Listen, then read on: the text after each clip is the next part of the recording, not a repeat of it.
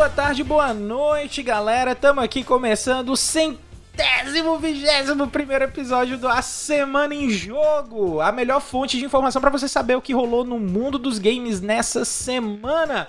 Aqui quem fala com vocês é Caio Nogueira, morrendo de saudade de estar aqui gravando. Ainda bem que eu tô matando essa vontade aqui com duas pessoas queridíssimas aqui desse programa, que é exatamente o meu amigo André Mesquita. Opa, e aí pessoal, tudo bem com vocês?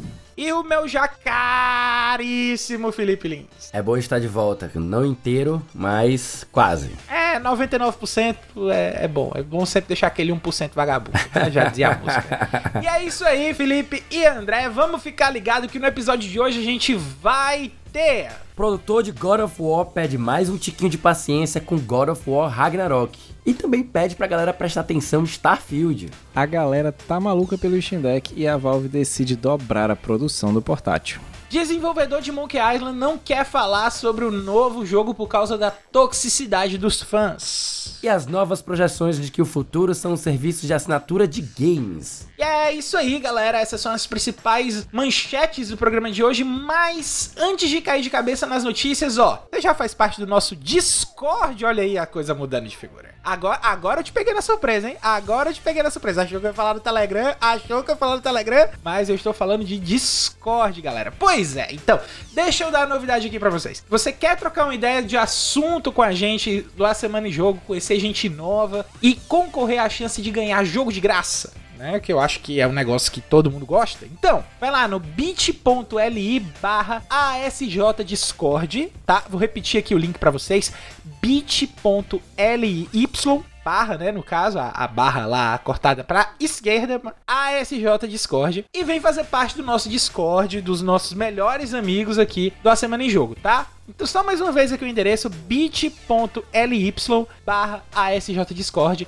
Os links estão nas anotações desse episódio, então qualquer coisa, se você estiver visualizando aqui a, as nossas informações técnicas, as nossas informações gerais, você também vai poder ver o link lá, beleza? Vai ficar bem facinho lá para você estar tá conectado. Mais uma coisinha, galera, tem mais um lembrete. A gente está fazendo a pesquisa do A Semana em Jogo desse ano, essa primeira pesquisa que a gente está rodando esse ano. E o link é bem parecido com o link do grupo. O link é bit.ly ly barra pesquisa ASJ 2022. Ou então você vai lá nas anotações também, porque o link já vai estar tá bem direitinho lá, tá? E lembrando que normalmente a gente deixa essa pesquisa rodando todo mês. Então vai ser durante todo esse mês de julho. A gente vai estar tá querendo pegar essas opiniões de vocês aí, ouvir os feedbacks que você tem para mandar pra gente. E se você quiser deixar um e-mail lá também, na pesquisa você vai concorrer a Rufem os tambores, sorteio sorteio de jogo que a gente vai deixar para anunciar só depois, tá? Mas a gente já tá garantindo que tem mais um sorteio de jogo aí vindo em cima das nossas pesquisas, então vamos participar. Vão lá no link da pesquisa, deixa o e-mail de vocês para poder participar do sorteio de jogo. O sorteio vai acontecer no dia 1 de agosto e a gente vai anunciar direto na nossa conta do Twitter, beleza? Então é isso, galera. Participa aí que a gente tá doido para dar jogo de graça para vocês, como a gente sempre fica doido para dar jogo de graça quando a gente consegue fazer isso. E o link para pesquisa é bit.ly pesquisa ASJ 2022. Jabás feitos, foram cumpridos esse episódio, mais já estão feitos, mas o que eu quero saber de vocês é o seguinte: como é que foi a semana de vocês aí, André? Tá, tá tudo tranquilo aí a tua semana, cara? Cara, finalmente ela tá tranquila, né? Então, passamos aqui no ato da gravação desse podcast da meia-noite, meia-noite e dois, então já posso dizer que eu estou de férias. Oficialmente de férias. Ah, olha só, coisa maravilhosa. Eu também tô aqui exatamente porque o meu filho está de férias.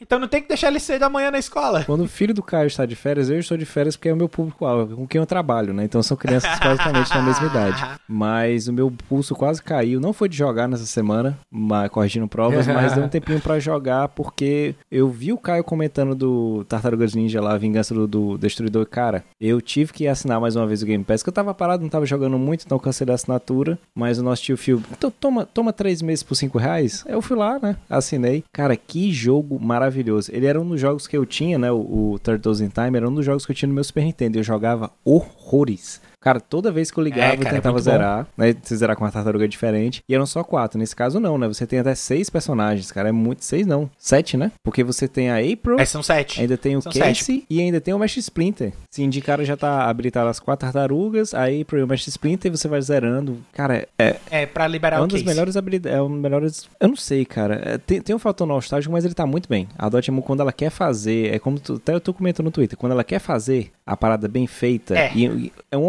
homenagem. E ainda assim, um jogo muito bom, ela, ela destrói. Ela destrói. Fora isso, joguei mais um pouquinho algumas outras coisinhas que estavam aqui no PS5, revisitei o Miles Morales, dei uma olhada nesse novo plano da, da PS Plus, né? Que agora eu, eu, assinei junto com o Romulo Extra. Então deu pra baixar Shenmue 3, algumas outras coisas que eu tava no meu backlog que eu queria comprar, mas vieram de, entre aspas, de graça. Então vou dar uma conferida aí ao longo Uhum. das férias pra. Tá no serviço, Tá né? no serviço, vamos aproveitar. É igual o Game Pass. Tá lá, bonitinho. É, vamos aproveitar esse Tá cardápio. lá, não vamos deixar parado. Então, ao longo da semana, eu venho trazendo mais experiências com alguns jogos que estavam no meu backlog, então, que vão sair esse mês, né? E você, meu caro Felipe Linza, como é que tá aí a sua semana? Como é que tá o seu backlog de jogos que eu sei que só cresce? Backlog de animes também, né?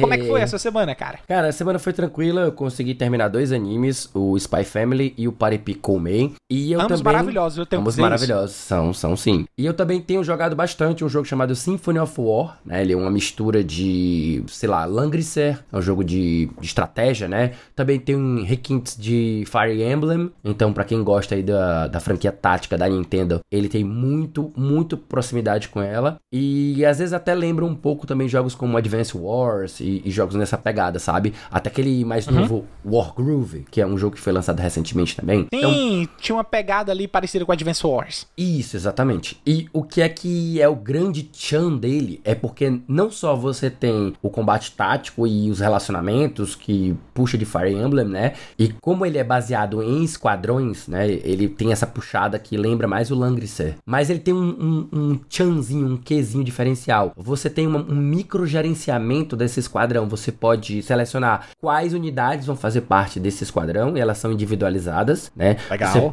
você pode colocar o posicionamento delas, se elas vão ficar na, na coluna da frente, na coluna do meio, na coluna de trás. Isso vai afetar que unidade vai proteger e dar cobertura para outra, qual unidade vai estar mais, mais propensa a ter um ataque mais, mais forte e tudo mais. Tem esses detalhes, além de você poder equipar itens que vão afetar os status, né, os, os- os atributos da, da do seu esquadrão, né. Então é, é muito legal porque ele faz esse esse bem bolado e não de não só trazer elementos dessa desse gênero que já são famosos em outros grandes jogos, como também ele vai e traz o, o, o chan dele, né? Traz a- o que é dele, o que o diferencia desses outros jogos. E eu tô achando sensacional. A história é boa, gameplay é bom, ah, os personagens são bacanas, todo essa, esse gerenciamento ele é muito gostoso, é muito satisfatório. Então fica tá aí uma excelente recomendação que é Symphony of War, Sinfonia da Guerra, jogo que tá aí no Steam. Eu não sei se ele tá também nos consoles, ainda não sei se tá disponível,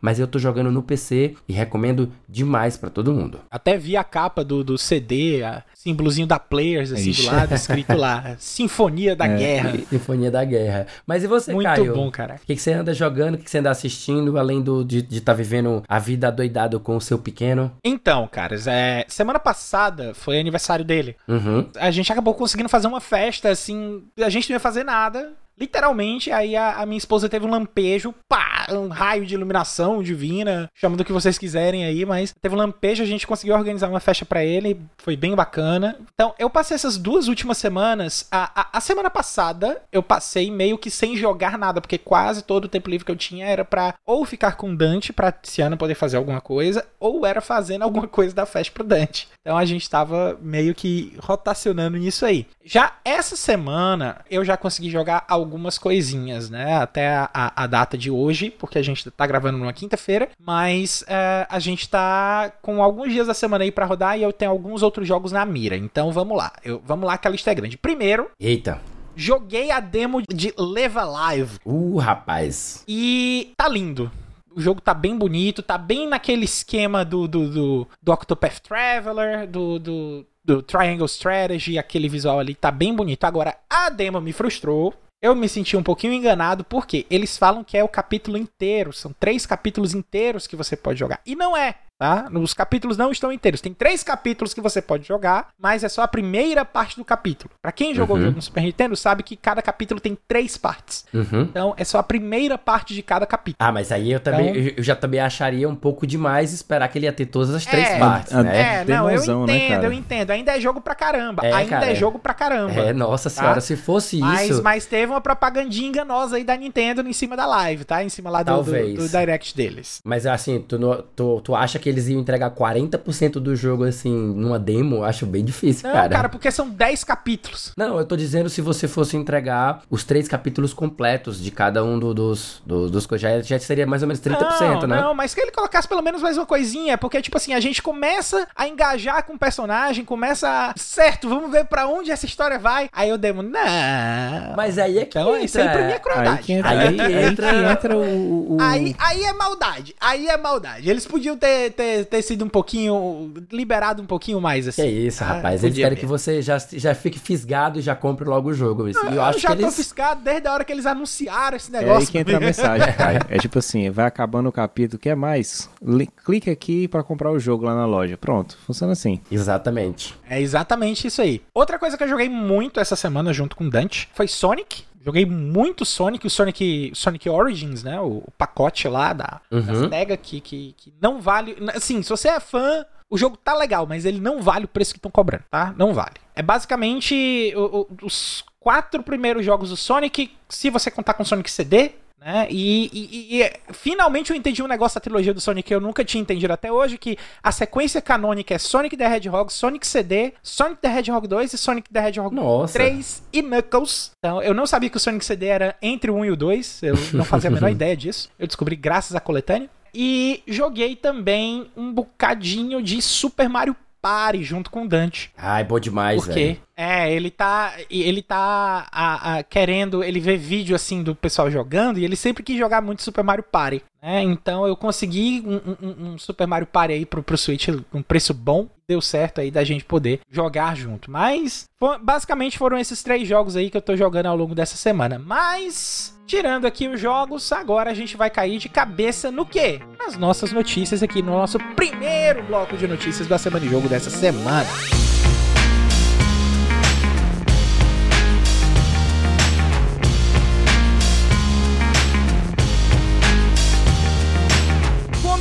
Começando o nosso primeiro bloco de notícias, a gente vem aqui com polêmica envolvendo um dos títulos aguardados da Sony, né? Talvez aí o, o- o- a notícia que já vai, já vai mais gerar algum burburinho aqui dentro das notícias selecionadas para essa edição, e é porque a gente tá com muita notícia polêmica, mas é God of War Ragnarok.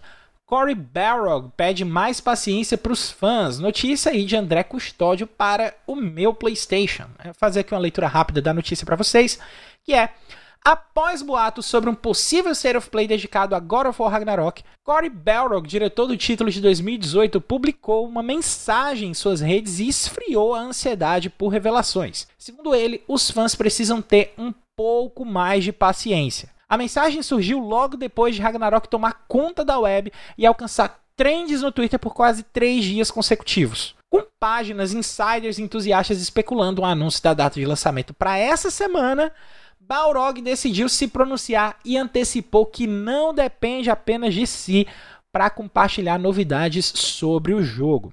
O bom é que essa notícia, todo esse, movimento do Balrog para fazer com que as pessoas é, parassem de querer tanto notícia de God of War, acabou gerando um, um outro comentário dele sobre um outro jogo que ele está esperando, que a gente vai comentar aqui também, que é esse follow-up. Corey Balrog afirma estar muito empolgado por Starfield, que é uma notícia aí do Jorge Salgado lá para Eurogamer. Fazer uma leitura dessa segunda notícia também. Corey Balrog, diretor do reboot de God of War e do antecipado God of War Ragnarok, afirmou estar super excitado por Starfield, o jogo espacial da Bethesda. Como resposta a um tweet que comparava os dados de pesquisa e o interesse por parte do público entre God of War e Starfield, Balrog comentou o seguinte, abrem aspas aqui para o que ele comentou. Estou excitado para caramba, para não falar um palavrão, por Starfield. Vou tirar uma folga quando esse jogo sair. Fecham aspas. O diretor colocou ainda um emoji de coração no final da mensagem que você pode ver lá no Twitter, na mensagem que ele postou. Bom, Felipe, André, cima de toda essa situação aí de God of War, o hype dos fãs, esse balde de, de, de, de seguros ânimo aí que, que o Cory Barrow jogou aí em cima dele. Você acha que, que o, o, o, fã pode ser segurado assim dessa forma, meu caro Felipe? Cara, é o seguinte, vou jogar, jogar logo aqui um, um conceito que a gente trabalha com ele, que é, a gente até critica, eu falo muito sobre isso no Twitter, tá? Que é a questão da indústria do hype tá? Para definir um pouco bem o que, é essa ideia, cara, por anos e anos e anos a indústria de jogos ela fomentou essa cultura de antecipação das pessoas ficarem bastante ansiosas e antecipando alguma, alguma grande produção, né? Tipo, é, ela sempre fez esse evidenciamento, né? Quando a gente tem eventos como a gente teve agora da, da Summer Game Fest, né? E E3 na sua época, a gente sempre teve esse evidenciamento de grandes produções que faz com que o público fique vá à loucura, né? E muitas vezes, uhum. até com, no caso da Sony, que até que é um erro que eu acho que ela já cometeu diversas vezes, de anunciar um jogo muito cedo, enquanto ela não tem nem previsão de quando ele será lançado, e aí fazer com que os, o pessoal ficar atiçando o pessoal para ficar é, é, nessa expectativa, sabe? Então. Uhum.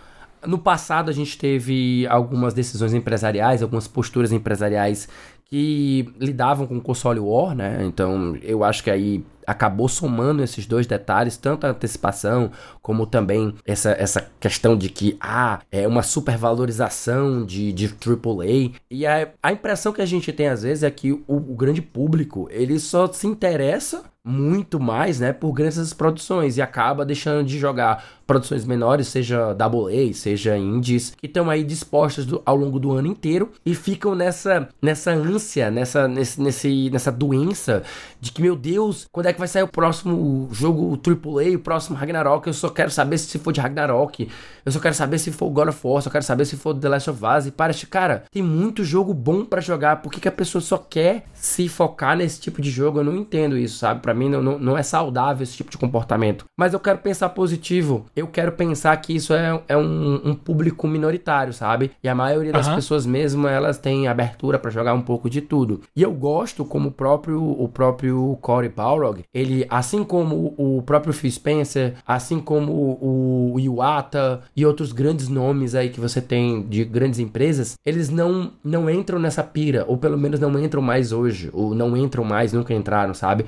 Eles tem um discurso muito mais pacífico e anti-console war, sabe? Eles não, não, não, ficam atiçando, jogando fogo, é, jogando mais, mais é, lenha no fogo, sabe? Eles ficam, cara, é, você tem muito jogo bom para você jogar enquanto você tá esperando. Para de focar só em, em, em, Ragnarok. Tipo, teve um cara que, que ameaçou ir pro Xbox se é, eles não revelassem a, a, a, data do novo God of War. Ele disse assim: Cara, você deveria mesmo ir pro Xbox. Você deveria conhecer que tem muito jogo bom lá naquela plataforma. E óbvio. É, eu acho, eu acho essa, essa, essa, essas indicações é algo crucial hoje em dia, porque a gente vê essa questão de Flame War tão acesa, André, que às vezes eu acho que a galera tá precisando realmente conhecer outras coisas. Você acha que essa recomendação do, do Corey Belrog aí pra jogar Starfield válida? Olha, eu concordo com a espera, com tudo, menos a questão do Starfield. Eu tô com o Lee. Eu e o Lee, a gente tá no, no na, aqui na na, carreata de não, não vou jogar Starfield, tá? Não tô com esse hype todo. O hype tá aí, cai quem quer. Mas é. é, tipo o, isso mesmo. É, essa parada de, de fãs, da galera pegando data. É. Cara, é uma coisa que eu já falei na época que saiu a Na época que, que saiu os rumores de Abandoned, porque a Abandoned nunca saiu. Né? Tem que ser bem, bem claro. é, tem que e ser eu também é falava que era uma questão muito sobre a galera tá criando expectativa em cima de uma coisa. Ela quer que aconteça daquela forma não acontece, ela fica com raiva e ela começa a disparar ódio para todo lado. É, essa questão do God of War, ela leva também até um, um ponto chave. Eu tava vindo, eu tava ouvindo hoje de manhã o podcast Regras do Jogo sobre jornalistas de games. Então eles falam muito sobre a Sim. parte da indústria. Eles falaram que, cara, a indústria ela gera esse hype, é normal, porque eles querem vender produto, então ela vai dizer o que estava no passado é obsoleto e você tem que esperar um grande lançamento. Só que no meio desse grande lançamento, é como ele falou, você tem dezenas e dezenas de jogos, tem diversos estúdios aí ao redor do mundo inteiro. Só o próprio Lee ele fez um episódio 119, quando a gente participou e falou sobre a Summer Game Fest, a lista com quase 50 jogos. Que ele observou Sim. que são interessantes para serem jogados. E cara, tem, da, tem jogo com data, tem jogo que já saiu, mas estão falando? Não, porque a galera só trabalha muito em cima desse AAA. E não acho errado, porque é um jogo que tem muito investimento, e esse muito investimento entenda-se como marketing também. Esse jogo só aparece porque ele tem dinheiro para ser injetado na parte de marketing, tá em propaganda em todo canto. Eu só levo em consideração que, galera, baixa um pouco a expectativa, a galera confunde muito, ah, o Insider errou. Cara, Insider é igual o filme do Homem-Aranha, o cara chuta 700 teorias, ele acertou uma, ele vai se vangloriar daquela uma que ele acertou. Então, um pouquinho de pé no chão, Aham. a indústria não é só uma marca, só um jogo, ela é plural, ela tem diversos jogos para qualquer tipo de público. Então, assim, como o Corey falou ali, cara, tá certo. Procura outra coisa, né? Você tá achando ruim esperar? Então muda e aproveita. Eu falaria assim ainda, ó. Muda pro game, muda pro Xbox, assina o Game Pass, tu vai ter uma ruma de jogo lá. Tu vai até esquecer quando sair o Game Pass. Até quando sair, quando saiu o God of War. Tá bom? Então É verdade, foca nisso cara. aí. Menos hype, É menos encher o saco da galera e procura outras coisas literalmente pra jogar, velho. Simplesmente. Olha o Tartarugas Ninja aí que tá no Game Pass. Joga. Vai jogar. Tartarugas. Joga até com seis pessoas, pô. Ju- Junta uma galera e joga. É, mas seis pessoas tirando a cabeça de God of War. Olha que maravilha.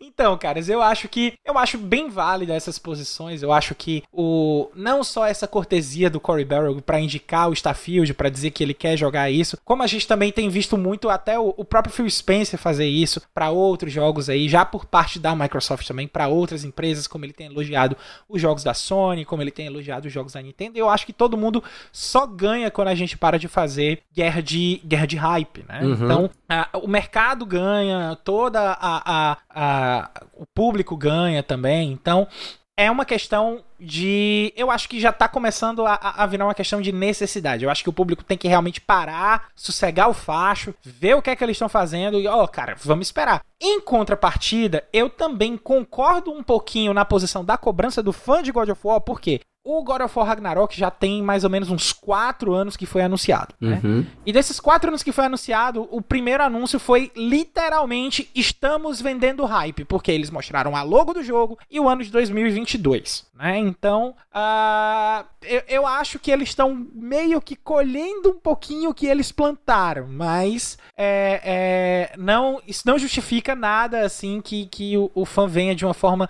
mais agressiva ou com a forma mais, mais, como é que eu posso dizer assim, mais de cobrança maior em cima de desenvolvedor, até mesmo porque a gente sabe que um, um- um jogo tem que estar mais controlado assim pra gente poder ter um lançamento dele seguro, bonitinho, fazer com que o jogo funcione como tem que funcionar, sem muito bug. Então não vamos apressar nada, não vamos colocar carro na frente do boi, vamos na calma, vamos prestar atenção nas outras coisas que estão acontecendo aí pra gente poder continuar. Certo? E além dessas outras coisas que estão acontecendo, além de jogo que está acontecendo, a gente tem plataforma que está bombando, né? E o pessoal pode muito bem prestar atenção nessas plataformas novas, principalmente no Steam Deck, que parece que vai ter uma produção aí já mais dobrada em cima desse negócio, né? Eita, menino, Então, o eita. que é que tá acontecendo? Vamos fazer logo aqui a leitura da notícia, que é Steam Deck tem produção aumentada após o sucesso. Notícia aí do Felipe Golden Boy, um anime muito legal aí, pra quem não Sim. conhece, lá pro canal Tech, tá? Eu acho até que, inclusive, ele deve ter colocado esse sobrenome aí por causa do anime, porque Com certeza. o anime é muito bom. Mas vamos lá. A Valve anunciou nessa semana que aumentou a produção do Steam Deck, seu novo PC gamer portátil. A empresa promete enviar mais que o dobro do número de Decks a cada semana. Usuários que fizeram pré-cadastro no terceiro trimestre do ano devem começar a receber e-mails a partir de 30 de junho. Caso você tenha se registrado no segundo trimestre e ainda não recebeu um e-mail, a Valve pede para aguardar ou acompanhar o pedido no Steam. Os consumidores devem responder o contato da empresa no prazo de até 72 horas. O anúncio foi feito em um post no Twitter. Console da Valve foi lançado em 25 de fevereiro, mas ainda não está disponível no Brasil. O aparelho custa entre 399 e 649 dólares, dependendo do armazenamento, e promete rodar jogos de PC no Steam em um equipamento portátil. Promete assim entre aspas, porque não é bem promessa, ele já está executando. E a gente já tem uma lista aí de jogos de PCs que estão ficando compatíveis com o Steam Deck, quais são os jogos que a Valve recomenda que você jogue, e já tem muito jogo legal pra gente poder fazer isso. Mas vamos falar aqui com, com quem tá mais manjando do hype de Steam Deck, que é o homem anti-hype desse trio que tá aqui apresentando hoje. Felipe, cara, como é que você vê essa notícia? Como é que você vê essa questão da aceitação do Steam Deck pro, por parte do público? Então, eu fiquei muito feliz em ver essa notícia, justamente por conta não só da aceitação do público, que está realmente bastante animado com o portátil, né? Com o PC portátil, vale lembrar isso também eu, eu, lembrar que eu tenho uma reserva feita, né? Eu nem sei quando foi feita agora. A minha é desse ano. Eu reservei esse ano. Tá previsto para outubro, confirmar em outubro, né?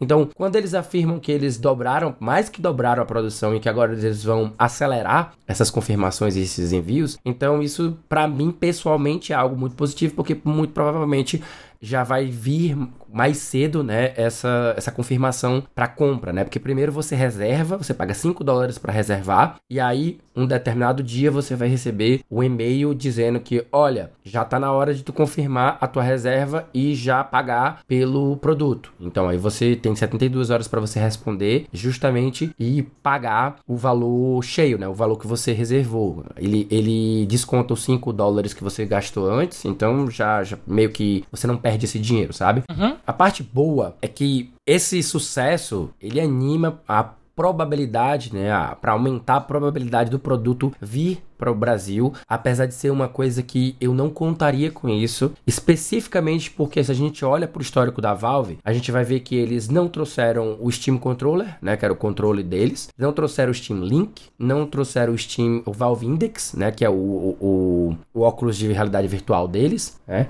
Uhum. Então, eu acredito que é improvável, muito pouco provável que o Steam Deck venha a ser lançado oficialmente no Brasil, né? Porque teria que ter uma logística para isso tal. Eu não acho que a, a Valve vai atrás disso. Mas fico na expectativa porque eu adoraria que a gente tivesse um preço localizado para o Brasil, uh, distribuição aqui, e é possível.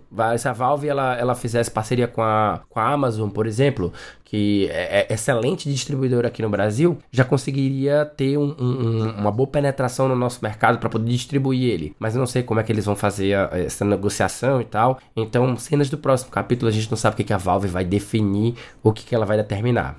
Eu gostaria muito, mas a minha, a minha expectativa não é nesse sentido. Eu só eu deixar. Entendi. Eu vou, só vou deixar aqui prometido, tá? Que quando chegar o meu, o meu Steam Deck, eu vou gerar conteúdo para mostrar para vocês como é que ele funciona, quais são as vantagens, as desvantagens, o que tem de bom, o que tem de ruim, e deixar todo mundo bem, bem esclarecido sobre isso. Vamos só dar uma pincelada rápida aqui nas nossas opiniões, André, a respeito da questão das vantagens e desvantagens. A vantagem é poder jogar PC onde você quiser. A desvantagem é que você não pode levar uma bateria, Sim. um gerador de energia fora, porque quando o bicho descarregar, você não vai poder jogar no, é, né, nesse gerador de energia. Mas vamos lá, cara. O que é que você vê aí de vantagem e desvantagem pro, pro É, a questão do gerador, eu já entrei no consórcio da moto só para usar a bateria dela para poder que maravilha. Steam Deck. mas, no geral, é, é muito o que o Lee falou. A gente tinha um medo no início como é que funcionaria, mas os testes, os testes a princípio foram ok. A receptividade do público foi melhor ainda. E é animador a gente saber que eles estão dobrando a produção, acelerando essa, no caso das reservas, como o Lee explicou detalhadamente como é que funciona, para como é que funciona você comprar, fazer a reserva do, do console e tal. A gente tinha falado no início que o, o Gabe New estava entregando para algumas pessoas, né, deixando na casa os primeiros consoles, né, é, quem fez, fez a compra. Cara. Então, é um sonho, eu, eu só queria o abraço dele, eu deixaria ele com o Shindeck. Ele me der aquele abraço, já, já estaria valendo. Mas eu acho interessantíssimo. Aí, cara, é muita coisa. Se você parar para pensar, mais uma vez, não sendo só AAAs, a quantidade de jogos absurdos que você tem na biblioteca da Steam, funcionando bem, cara, isso é perfeito. Eu poder chegar e jogar meu Final Fantasy VII Remake onde eu quiser, sentado na cama, levar ele pro trabalho, ou então jogo, continuar jogando umas partidinhas ali, umas fases de Celeste. É maravilhoso, cara. Eu acho isso fenomenal. Eu espero que melhore, né? Como ele falou, melhore, o produto seja, principalmente aqui no Brasil, mas em outros países, e também continue nada impede que tenha um produto melhor daqui para o futuro, porque ele, ele ter limitado, entre aspas, para 720p e algumas coisas, justamente por questão disso. Uhum. Né? Eles não sabiam como é que ia ser no início, mas, cara, só alegria. Menos o preço, né? Baixando o precinho, é, localizando, é. aí era mais que alegria. É, vamos ver aí se a Valve vai manter a política de localizar preço que eles normalmente têm Eu acho pra poder difícil. localizar os preços do Steam Deck. Eu também acho muito difícil. A gente tem que lembrar que tem componente, né? Componente é. É, a gente tá falando de hardware dessa vez, então é, é, é um pouquinho mais complexo aí para que a conta feche e a gente tenha um preço mais camarada aqui pra gente, principalmente com o dólar do jeito que tá. Mas vamos ver aí, né? O, a, em Gabe New a gente confia, então vamos ver aí no que é que, no que, é que vai acontecer. Mas sabe o que é que vai acontecer que eu posso garantir que vai acontecer para vocês? O nosso segundo bloco de notícias que tá entrando agora.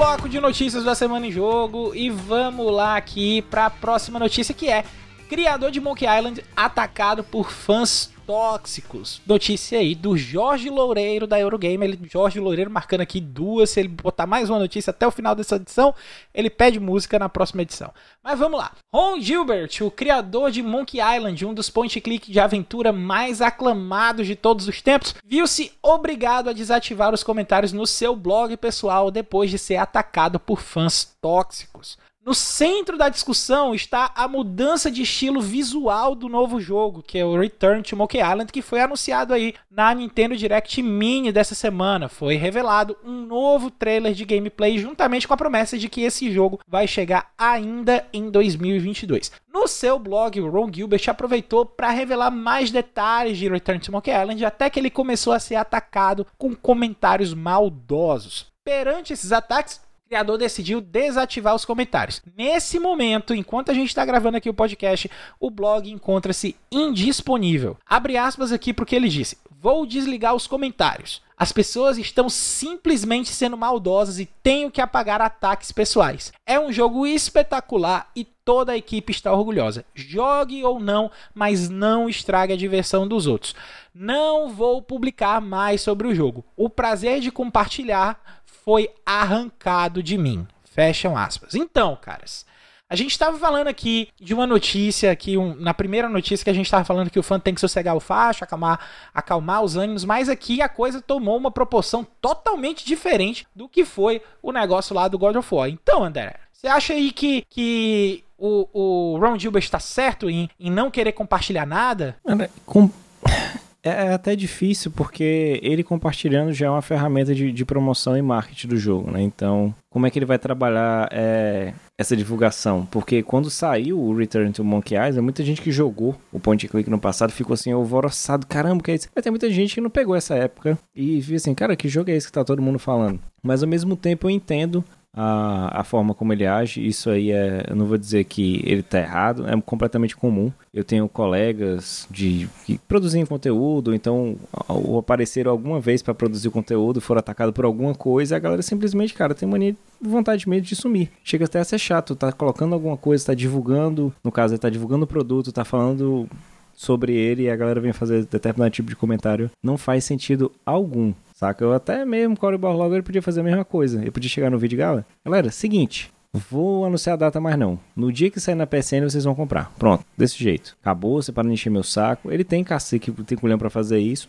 Mas nesse caso, é, é, ridículo, cara. Chega a ser ridículo. A mesma coisa se, se, o, se a gente não tivesse tido, eu acho que na última apresentação da, da Microsoft da Bethesda, que a gente soubesse que nos próximos 12 meses vai sair o Six Song. Eu acho que a galera já ia bater lá no estúdio, uhum. cobrando. Cara, cadê o jogo? Pelo amor de Deus, é hoje, é amanhã. Então, assim, é só um limite que às vezes a galera tem que entender. Eu sei que eles são os consumidores, mas eles não são os patrões dessa galera. Eles não estão pagando o salário diretamente, né? Eles pagam indiretamente comprando o produto. E, bicho, é uma questão de limite. Eu acho que a galera ainda tem que entender esse pouco de limite da internet, essa proximidade que a gente tem hoje em dia é, como jogadores e com, com o diretor do jogo, ou o produtor, ou seja lá quem for, a galera tem que entender só um pouquinho, cara. Tem o limite de cada um. Porque se a gente invertesse os papéis, muita gente não ia curtir. É muito massa a exposição quando é com o outro, mas quando é com a gente, sente um pouquinho, né? É verdade. É... E você, Felipe? Eu sei que você é fã de Monkey Island, né? Sei. Inclusive, a gente estava conversando aqui no começo da, da gravação, antes da gente começar a gravar. Você mesmo já tinha me dito que também não tinha gostado tanto do visual do Monkey Island, do Return to Monkey Island, porque você tem um outro, um conceito diferente do que os fãs colocaram lá no Ron Gilbert, tá? Só deixando bem claro, gente. É, o que colocaram no jogo do, no, no, comentário do Ron Gilbert, que parece que deixou ele realmente incomodado com a situação, foi um, um jogador específico dizendo que o jogo parece estar uma merda. Tá? O comentário foi esse. Então, eu sei que o Felipe não gostou do visual, mas é por, por outros motivos diferente do que o, o fã lá colocou. E eu queria que o Felipe desse uma explicada a respeito disso também e colocasse um pouquinho da opinião dele sobre o que é que ele acha dessa posição do Roldibas. Então, vai lá, Felipe, a bola é tua. Olha, eu acho que o, uma das piores coisas que a gente tem desde o surgimento e popularização da internet, a questão do assédio online, certo? É, é uma diferença muito grande você trocar ideias com as pessoas e você ficar ofendendo de graça, né? Então, a internet sempre foi cheia de trolls e acho que as pessoas muitas pessoas que trabalham na indústria, especialmente as mais velhas, como é o caso do Ron Gilbert, já não tem tanta paciência para esse tipo de merda, sabe? Tipo, a, a, velha frase, já, já tô velho demais pra esse tipo de merda, né? I'm too old for this shit, né? é, eu, o ponto, assim, é, eu acho que tem uma diferença muito grande entre você criticar ou dar uma opinião é, em relação ao seu sentimento do jogo e você ser um babaca, sabe? Eu, eu acho é, que o, o, jogo ele tá ele tem esse, é, esse, estilo de arte que eles adotaram. Tem suas qualidades né? Ele, é, ele tem texturas bonitas ele tem uma animação simples mas que viabiliza muita coisa interessante. Ele tem uma, uma, uma particularidade uma personalidade é, própria que torna ele um jogo como arte muito legal muito bacana. Parece que você tá jogando um, um, um livro animado sabe? Ao passo de que eu como fã de Monkey Island de, da Ilha dos Macacos eu acho que o visual do 3 para mim era que deveria ser de toda a franquia. Claro, é o que eu acho, é o meu favorito, sabe? Mas é, é, quem jogou a franquia sabe que todos os jogos seguem uma linha de direção de arte diferente. Então, tente se respeitar. Não é porque você não gosta que você vai dizer que tá uma merda, sabe? Tipo, eu não gosto, não acho, apesar de eu reconhecer que ele é bonito, que ele tem suas qualidades, não é meu estilo favorito. Eu não olho para esse estilo e diz assim, nossa, que nossa, é, é, assim que eu queria um, um Ilha dos Macacos. Não é, mas eu tenho que respeitar o que o desenvolvedor tá fazendo. E, e daí você ter um pulo para você ser um babaca e, e, ficar ofendendo os caras, cara, isso é, isso é, é muito reflexo dos tempos que a gente vive, sabe? E como a gente tava uhum. falando, a gente tava falando sobre isso com o caso do, do, do, do Cory Barrog, né? Não é todo mundo que tem a mesma, o mesmo jogo de cintura e flexibilidade para aturar o que ele atura, sabe? E, tipo, o Ron Gilbert, ele já é uma pessoa que já não tem mais paciência para esse tipo de coisa. E ele tá certíssimo. Ele não tem que, que ficar aturando esse tipo de coisa, não. Mas, enfim, é, é, é, é muito paralelo, muito diferente quando você tem uh, comunidades. A gente tem jogos que são criados juntos com a comunidade no Discord. E a galera sempre tá trocando ideias. E é uma galera que tá disposta a ajudar, né? Diferente desse tipo de comentário que a gente tem aí de, de gente que não. que, na verdade, em vez de, de, de querer ajudar, só quer mesmo ser um babaca mesmo, ser idiota É foda. Cara, é, eu, eu acho que o Ron Gilbert está certíssimo também, tá? É, eu acho, inclusive, que é, ele tá bloqueando é pouco, ele tinha que bloquear era mais. Mas, falando sério agora, eu gostei do que foi apresentado do, do Return to Monkey Island. Achei bem bacana, bem interessante a respeito da questão da proposta do jogo, das coisas que, que ele quer mostrar em cima dessa questão de ter um desenho animado. Não que os outros jogos de Monkey Island já não fazem isso. Essa identidade talvez ela tenha sido perdida um pouco nos remakes HD que, que o jogo teve, né? Teve um pouquinho de, dessa perca de identidade de ser um livro, de ser um, um desenho de representação de desenho animado para contar uma história. Mas olha, que, sendo, que... Sendo, sendo aqui advogado, eu acho que esse estilo do Return ele tá muito mais próximo dos dois remakes especialmente do 1 e do 2, né? Do que o, qualquer outro jogo da franquia, sabe? Pois é, mas é, ele tem um, uma, uma, uma especificação, um detalhezinho, que é exatamente essa questão de estar tá um traço mais cartunesco, uma coisa. Por exemplo, nos outros, nos remakes HDs, você via as complexões de feição de pessoa e realmente estava lá os dois olhos, nariz, boca, como a gente interpreta para pessoas comuns, né? E nesse remake aqui você tem só os pontinhos para simbolizar os olhos, você tem traços mais simples para poder fazer a composição do rosto, você não tem uma, uma, uma, uma complexidade muito alta para poder fazer esses reflexos de rosto, de, de, expressão de rosto, que é uma forma que os desenhos já faziam para poder fazer esse tipo de representação. Então, o Monkey Island, ele pegou, pelo menos no Return to Monkey Island, a impressão que ele me passou naquele trailer é que ele tá querendo buscar esse aspecto de volta, né?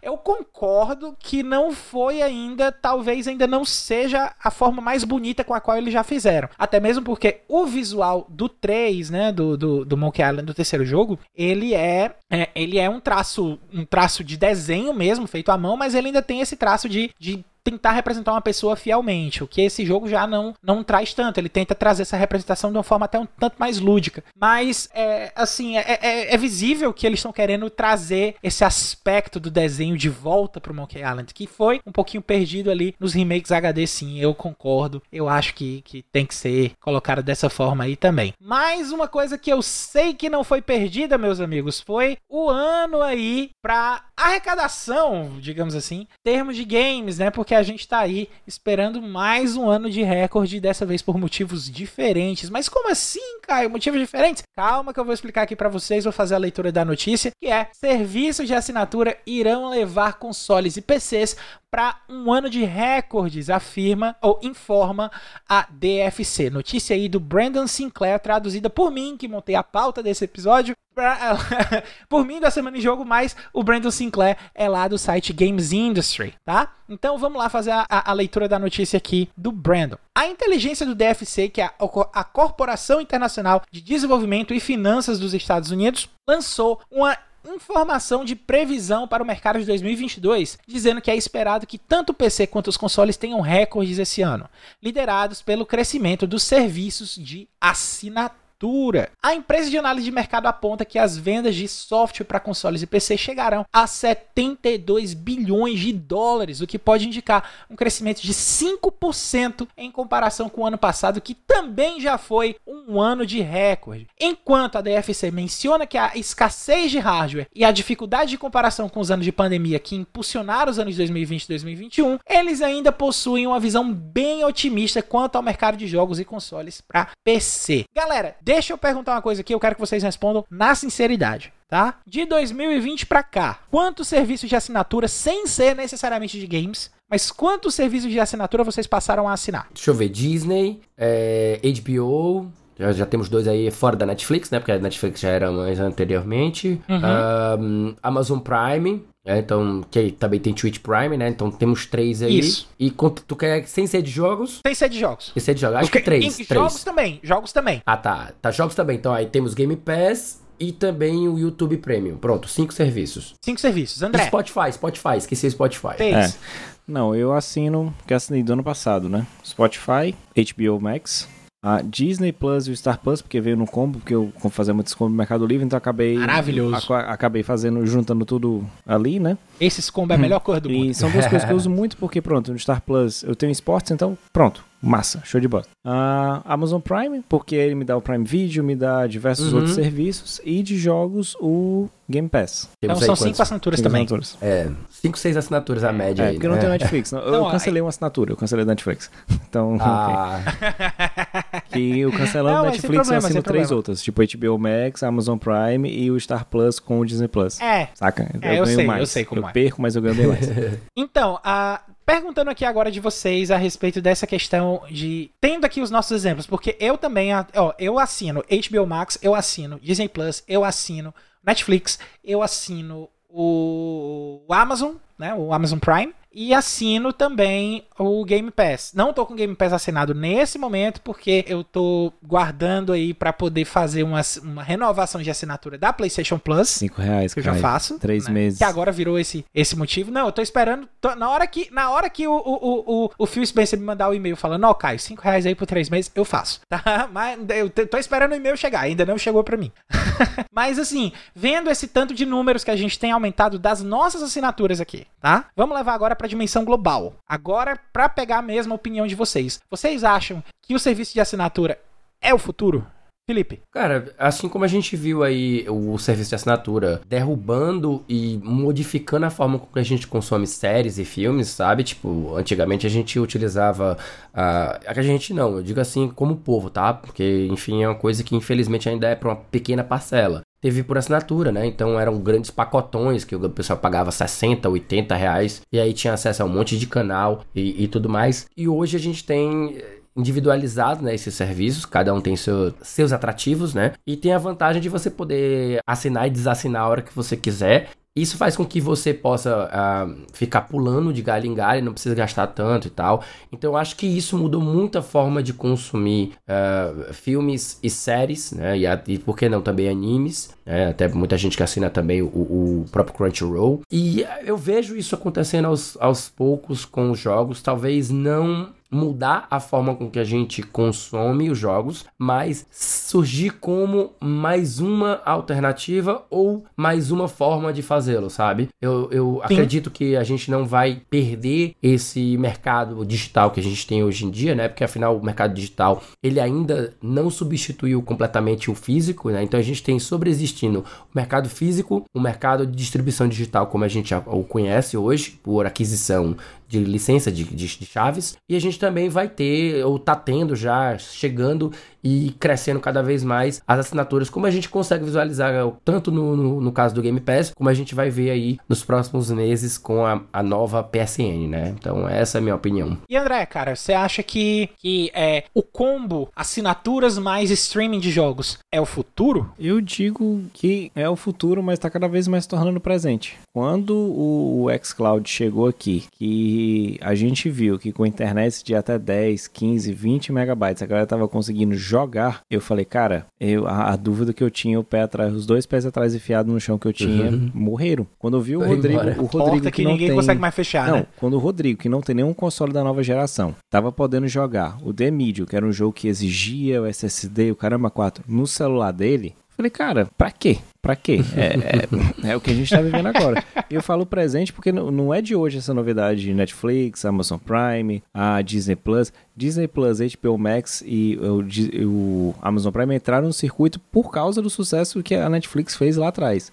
Então eles só chegaram no mercado que estava fazendo sucesso e entraram. O, um outro fato que a gente pode consolidar é isso. O Game Pass está aí, a Sony foi e criou um novo programa de assinatura da PlayStation Plus, com extra, com os demais. É uma forma dela tentar trazer o público, porque a gente sabe que isso é o presente. E quando a gente tem ah, o Game Pass na sua TV, né, TV Samsung, a priori, não chegou ainda aqui no Brasil, mas você vai ter lá, você começa a navegar no browser da sua TV, você tem Netflix, HBO, Game Pass, não, não tem como dizer que isso aí não vai ser o futuro. Agora, a forma como eles vão medir que a gente não sabe. É, a gente já sabe que esse serviço de assinatura, eles, eles olham para os minutos assistidos de cada série. Isso é importante para eles. Como é que vão fazer essa balança pesar na parte de jogos? Vai ser o download daquele jogo? Quantas pessoas completaram? Então a gente ainda tem que ver essas métricas aplicadas para jogos. Para serviços de streams e assinaturas regulares hoje em dia, né, que é a nova TV a cabo, se a gente quiser chamar assim como o Lee trouxe, a gente já está bem definido, a gente já sabe como é que funciona. Então a gente vê a Netflix aí tendo quedas nas assinaturas porque ela está fazendo shows de uma determinada forma diferente. A gente vê a HBO Max trabalhando em conteúdo próprio. Então, como essa, essa guinada vai ser na parte de jogos que a gente precisa saber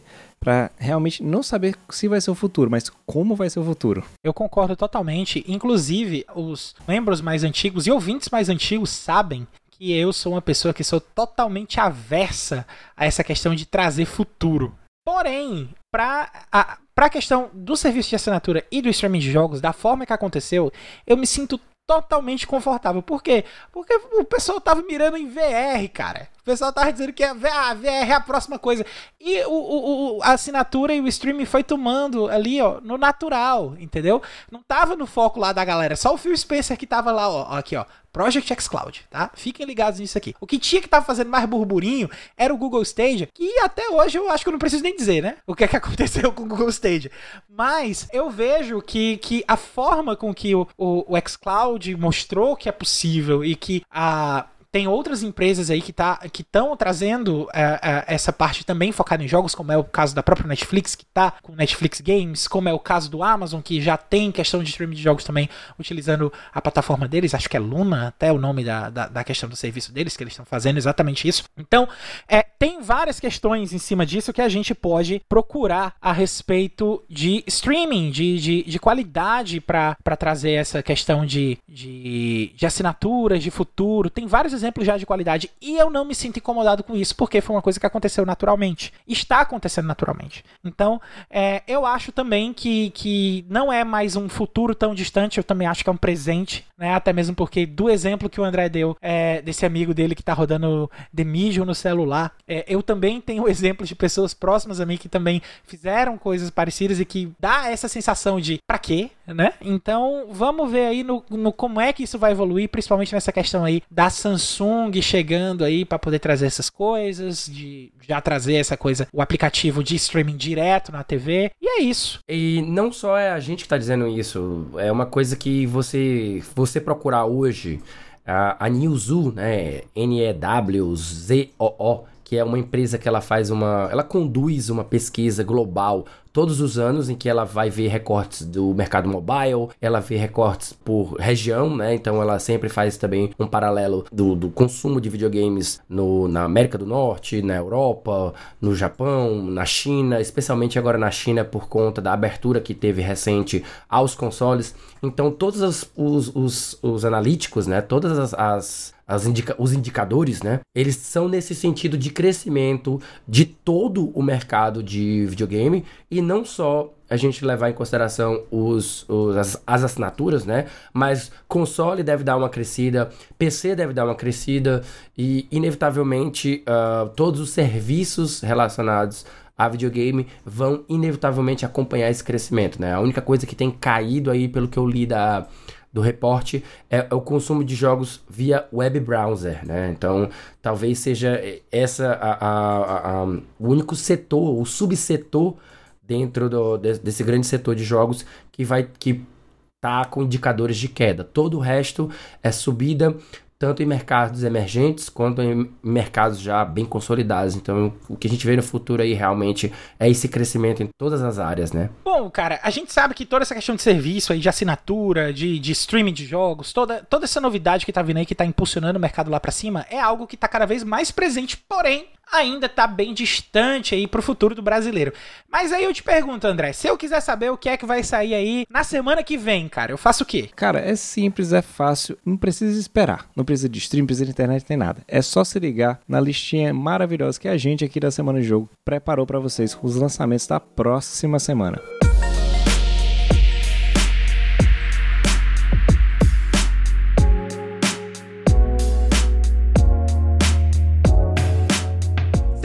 De 4 a 10 de julho, a gente tem aqui três lançamentos listados, né? O primeiro aqui é Eurokill The Calumniation Games, né? Que é um shooter lançado aí para PlayStation 5, PlayStation 4 e Nintendo Switch. Esse jogo vai estar sendo lançado no dia 5 de julho, então podem anotar aí para os fãs de shooters, né? Prestem atenção lá em Eurokill The Calumniation Games, tá?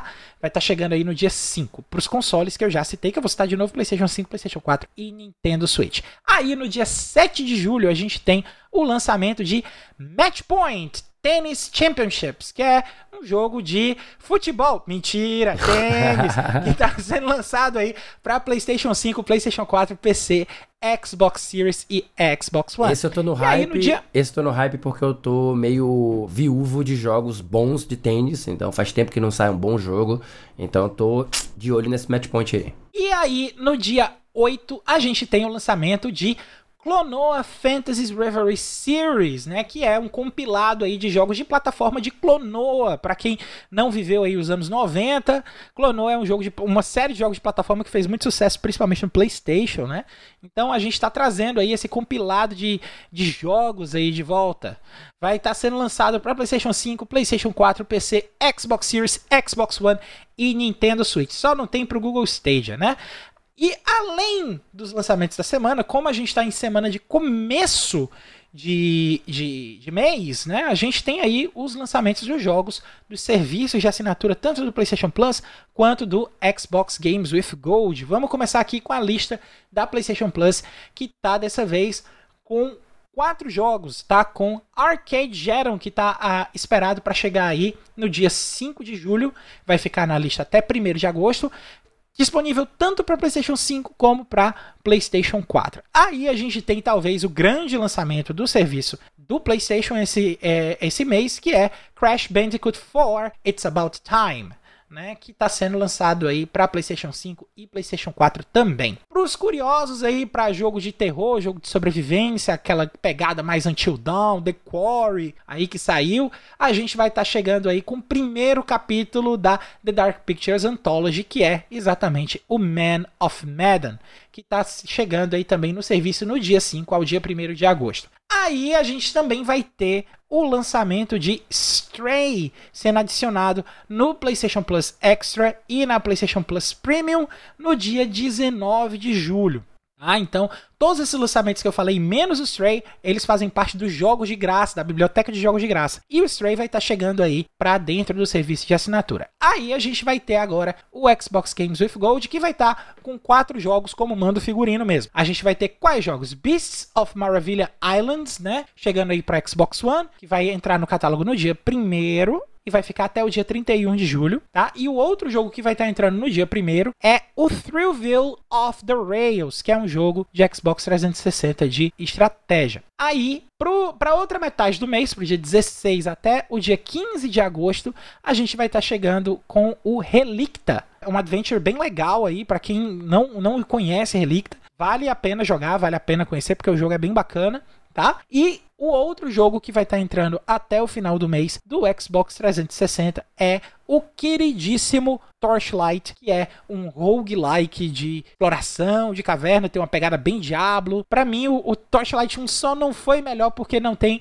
multiplayer, mas é um bom jogo, vale muito a pena sim. Tá certo? Bom, e depois de todos esses jogos aqui que a gente listou, o quarteto, quinteto quinteto da Semana em Jogo. Quinteto agora porque o André agora faz oficialmente parte aqui da gente, né? Nós temos um monte de conteúdo para você ficar ligado. Isso, toda sexta-feira tem episódio novo do Vale a Pena Jogar com o nosso queridão o Davi do Bacon, tá? Trazendo um review do jogo, cara, que ele acabou de zerar. De segunda a sexta você pode acompanhar o arroba Bdabu na Twitch a partir das 18 horas para jogar Destiny 2 junto com ele, além de vários outros games. Só acessar twitch.tv barra. Queria mandar aqui um abraço e um beijo pro Dabu, que tá dodói. Hum. Então, Melhor Dabu, sinta-se abraçado por toda a equipe do podcast. E lá no Spotify você encontra um monte de conteúdo produzido pela galera do Cast Potion, podcast com aquele já conhecido papo catedrático sobre videogames. E além disso tudo aí, você ainda pode acompanhar mensalmente as lives, podcasts e demais produções do nosso querido Felipe Lins, tá? O Lee, em conjunto com a galera do Memória Random. É só você buscar por Memória Random, tá? Com um M de RAM, nas plataformas de podcast, na Twitch e também lá no YouTube.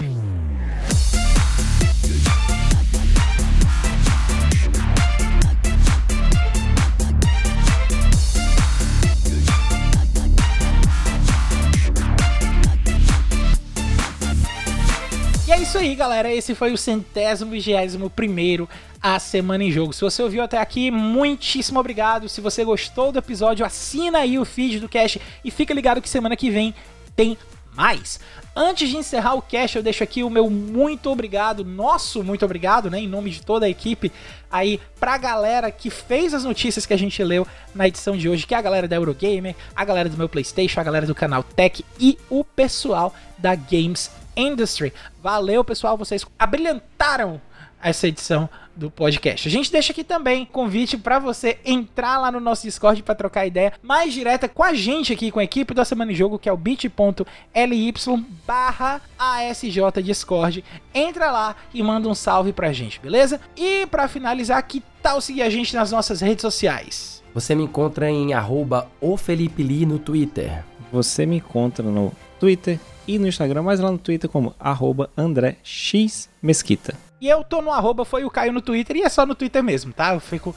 Tem vez ou outra que eu fico tentando rebutar outra rede social, mas é só o Twitter mesmo, beleza?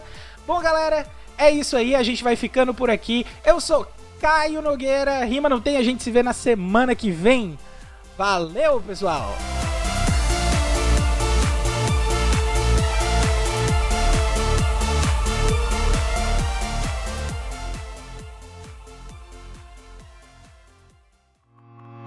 Este podcast foi editado por Felipe Lins.